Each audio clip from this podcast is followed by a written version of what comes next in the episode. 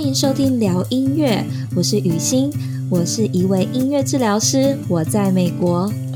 我是 Zoe 雨荣，我也是一位音乐治疗师，我在德国。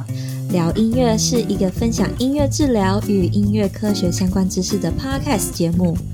我们在每周二和四会上架新的一集。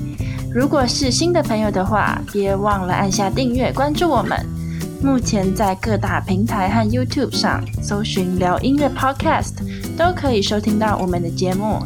别忘了，聊是治疗的聊，不是聊天的聊哦。另外，节目内容的相关讯息以及重点大纲都会放在节目 Show Note 节目笔记里，有兴趣的朋友可以到下方点开参考。如果你认为我们的节目可以让更多人了解音乐治疗的话，请帮忙我们分享、推荐给有兴趣的朋友们，让更多人能收听这个节目。好啦，那大家准备好的话，我们就马上进入今天的主题喽。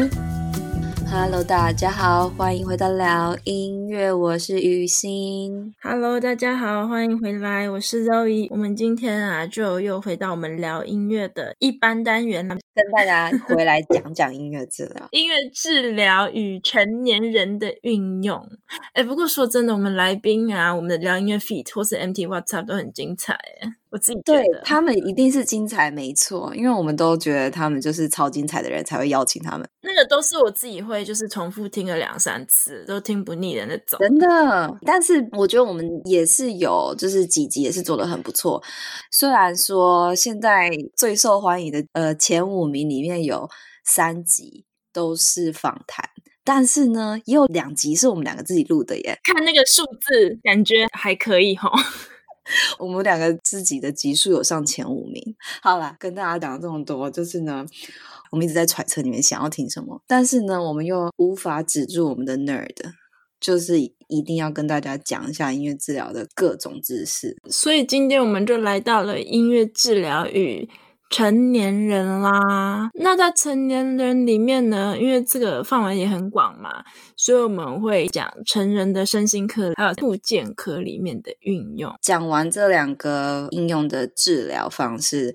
我们还有一集跟大家讲讲我们临床上的实际经验啦。所以呢，音乐治疗在成人的身心科里面呢、啊，其实也是具有临床以及实验基础。那其实，在每一个个案里面呢，音乐治疗师都会根据个案的需求，然后呢，来拟定不一样的治疗的疗程。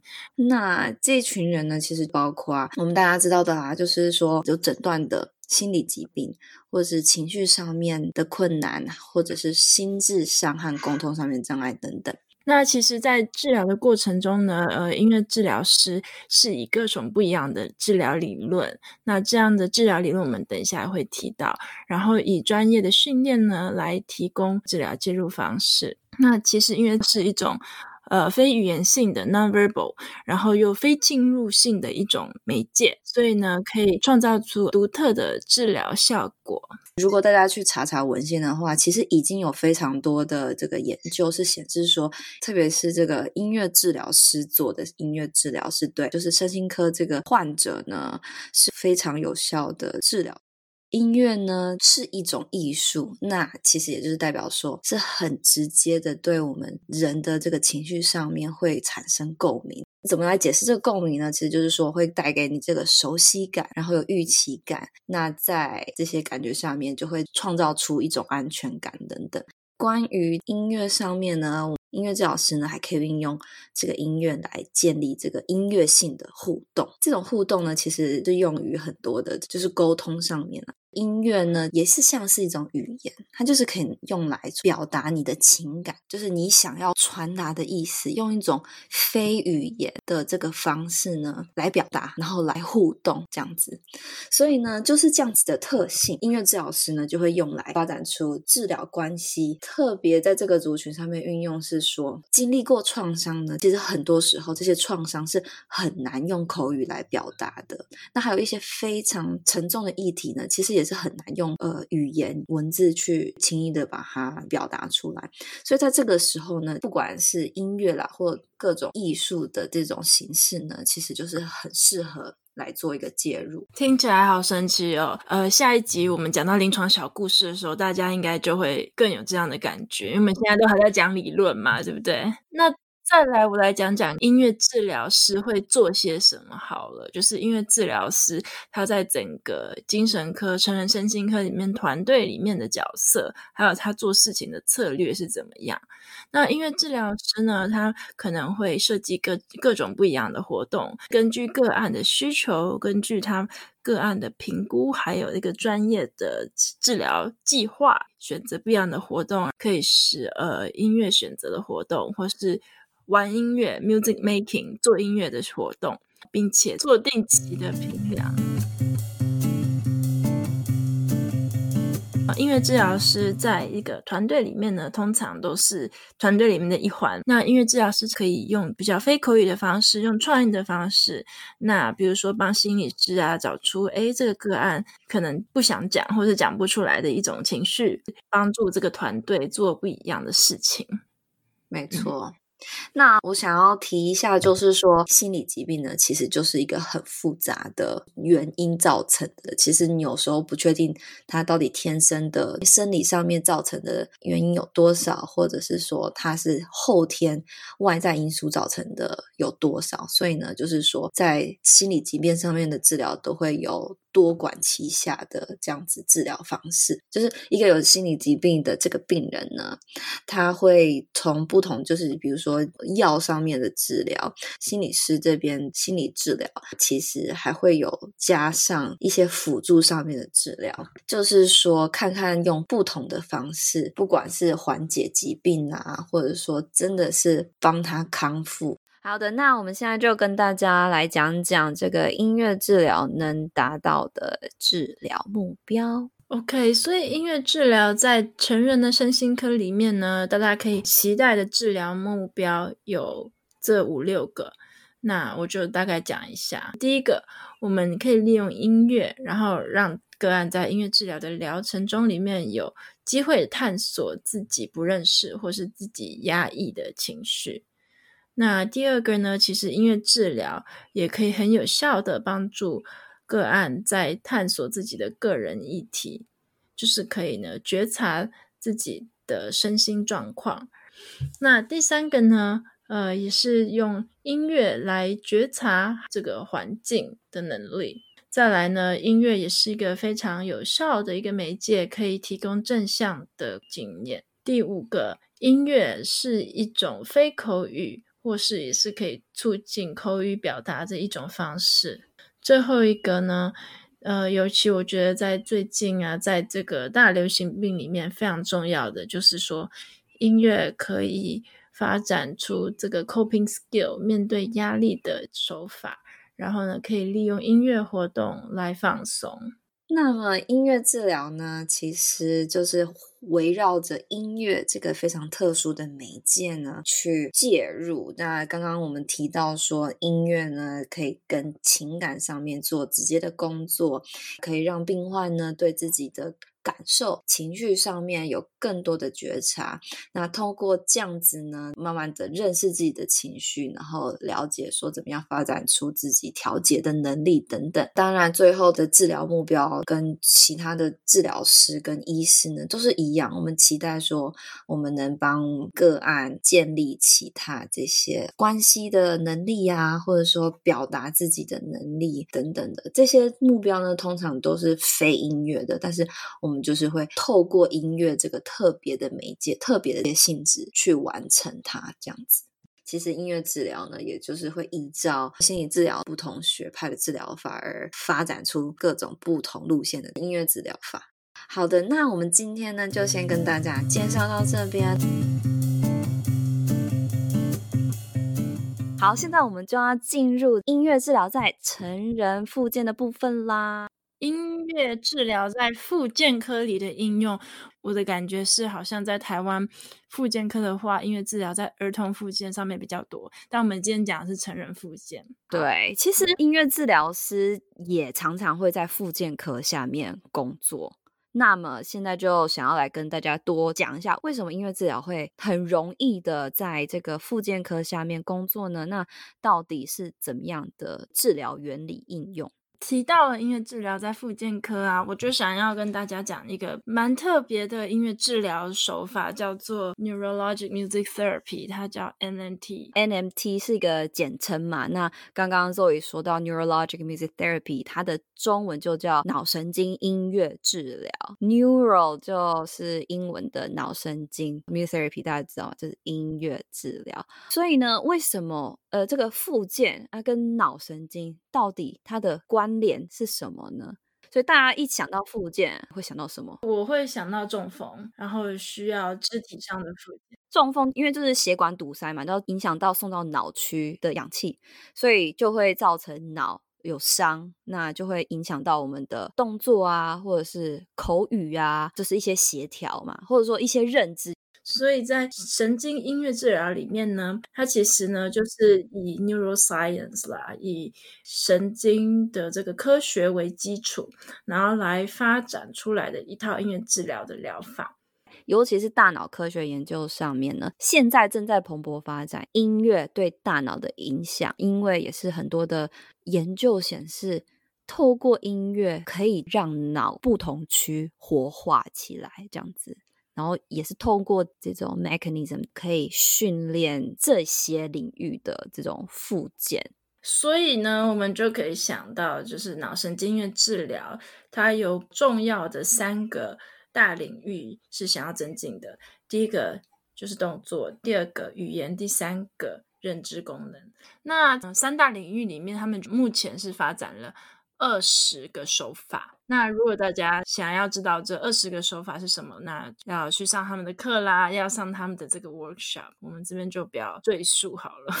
Google 一下就会找到，因为其实真的是很多，而且呢也还蛮学术的，所以大家有兴趣的话，就在自己上网搜寻一下。所以他一开始呢，就是美国的科罗拉多州跟德国的杜塞道夫的医学院有五个人，包含了音乐治疗师。物理治疗师、职能治疗师，然后他们一起开启了这个脑神经的研究。那他们也是因为要强调这个实证科学的这个疗法，所以他们也很注重一个标准化的过程，就是 standardize。对他们印象很深刻，就是标准化这件事情。可能我会觉得是因为他跟 OT、PT 跟其他专业一起合作，音乐治疗要怎么样可以让其他专业的人了解。或是怎么样做一个 co-treatment，那可能真的就是要用一个标准化，然后别人听得懂的语言，然后这样可以记录下来，然后才可以一起合作。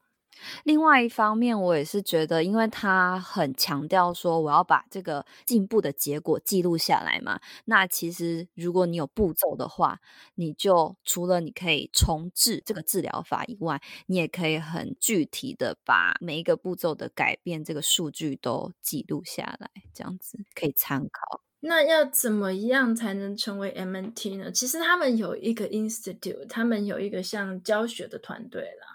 MNT Academy 持续的办了一些工作坊啦。那比如说这个工作坊就是一个四天的工作坊，然后它是给所有对于 MNT 有兴趣的人，结束了之后就可以拿到一个 MNT 的证书，就证明说哦你有参加这个工作坊。它不是具有国家的效力的一个证书，它就是证明说哦你有参加这个课程、这个工作坊这样子。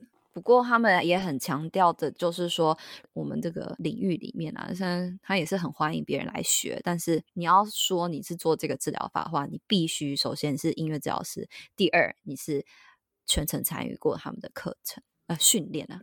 我的感觉啦，就是在复健里面的音乐治疗，我的经验是做了蛮多 co-treatment，就是跟。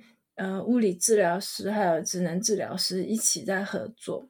那音乐其实就是很好的媒介啦，一个很好的媒介，然后跟其他的这种专业团队一起合作，然后一起达到不一样的目标。那这个目标可以是肢体上面的复健、语言上的复健，或是认知功能的改善。对，嗯，这是这是其中一点非常特别的，它就是非常鼓励在团队里面的搭配。那第二点，我觉得也非常重要的呃一点，就是在根据科学实证的基础，所以对于这个节拍在音乐上面的使用是非常非常严谨的，就是。呃，这边稍微讲一下，就是我们脑有一个 entrainment 的这个功能。我虽然讲英文，不过我用中文稍微解释这个是什么样的一个功能好了。就是我们的脑其实对节奏节拍是可以就是同步的。就像如果你把这个节拍器放下去，哒哒哒哒哒，那你的脑就会预期到你这个节拍的速度，下一拍会什么时候出来。你的脑是可以跟着这个拍子同步的，那这个是一个很重要的这个发现，所以呢，这一部分会很着重用在脑神经音乐治疗里面，就是会透过节奏节拍来训练动作，或者说你在拍子上面讲出句子或者要讲的那个字，这样子。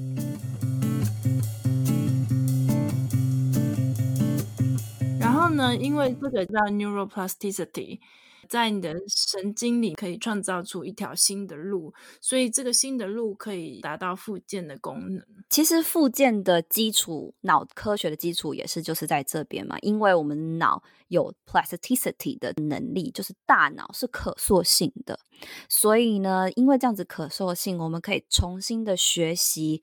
一个新的动作，重新学习语言，那对于病人来说，这是一个 relearn，重新学习的这个过程。其实，在建立这个 neural pathway 这个脑神经通路的时候，是很辛苦的，因为你不熟悉嘛，要重新建立。这个重新建立过程，你如果搭配上音乐治疗，音乐来帮忙，是会轻松不少。所以，这就是为什么很鼓励音乐治疗师加入这个团队。因为会让这复健的过程顺利很多。好的，那我们最后想跟大家稍微整理的，就是我们觉得脑神经音乐治疗哪里是我们特别觉得学习到的优点长处？我觉得我上完他们的课啊，呃，有一个 model 就是叫做 transformational design model，就是说在音乐治疗疗程里面学到的这个技能是可以放在一般的 daily life 里面。这个过程在音乐治疗里面，他先做了 assessment，先做了评量，然后帮病人设定了一个治疗目标，然后呢，再做这个音乐介入，然后做完音乐介入呢，再又重新的做一个评量 reassessment，然后最后把这样的结果呢，可以放到一般正常的生活里面。那我是觉得这样的一个模式呢，是非常实用的。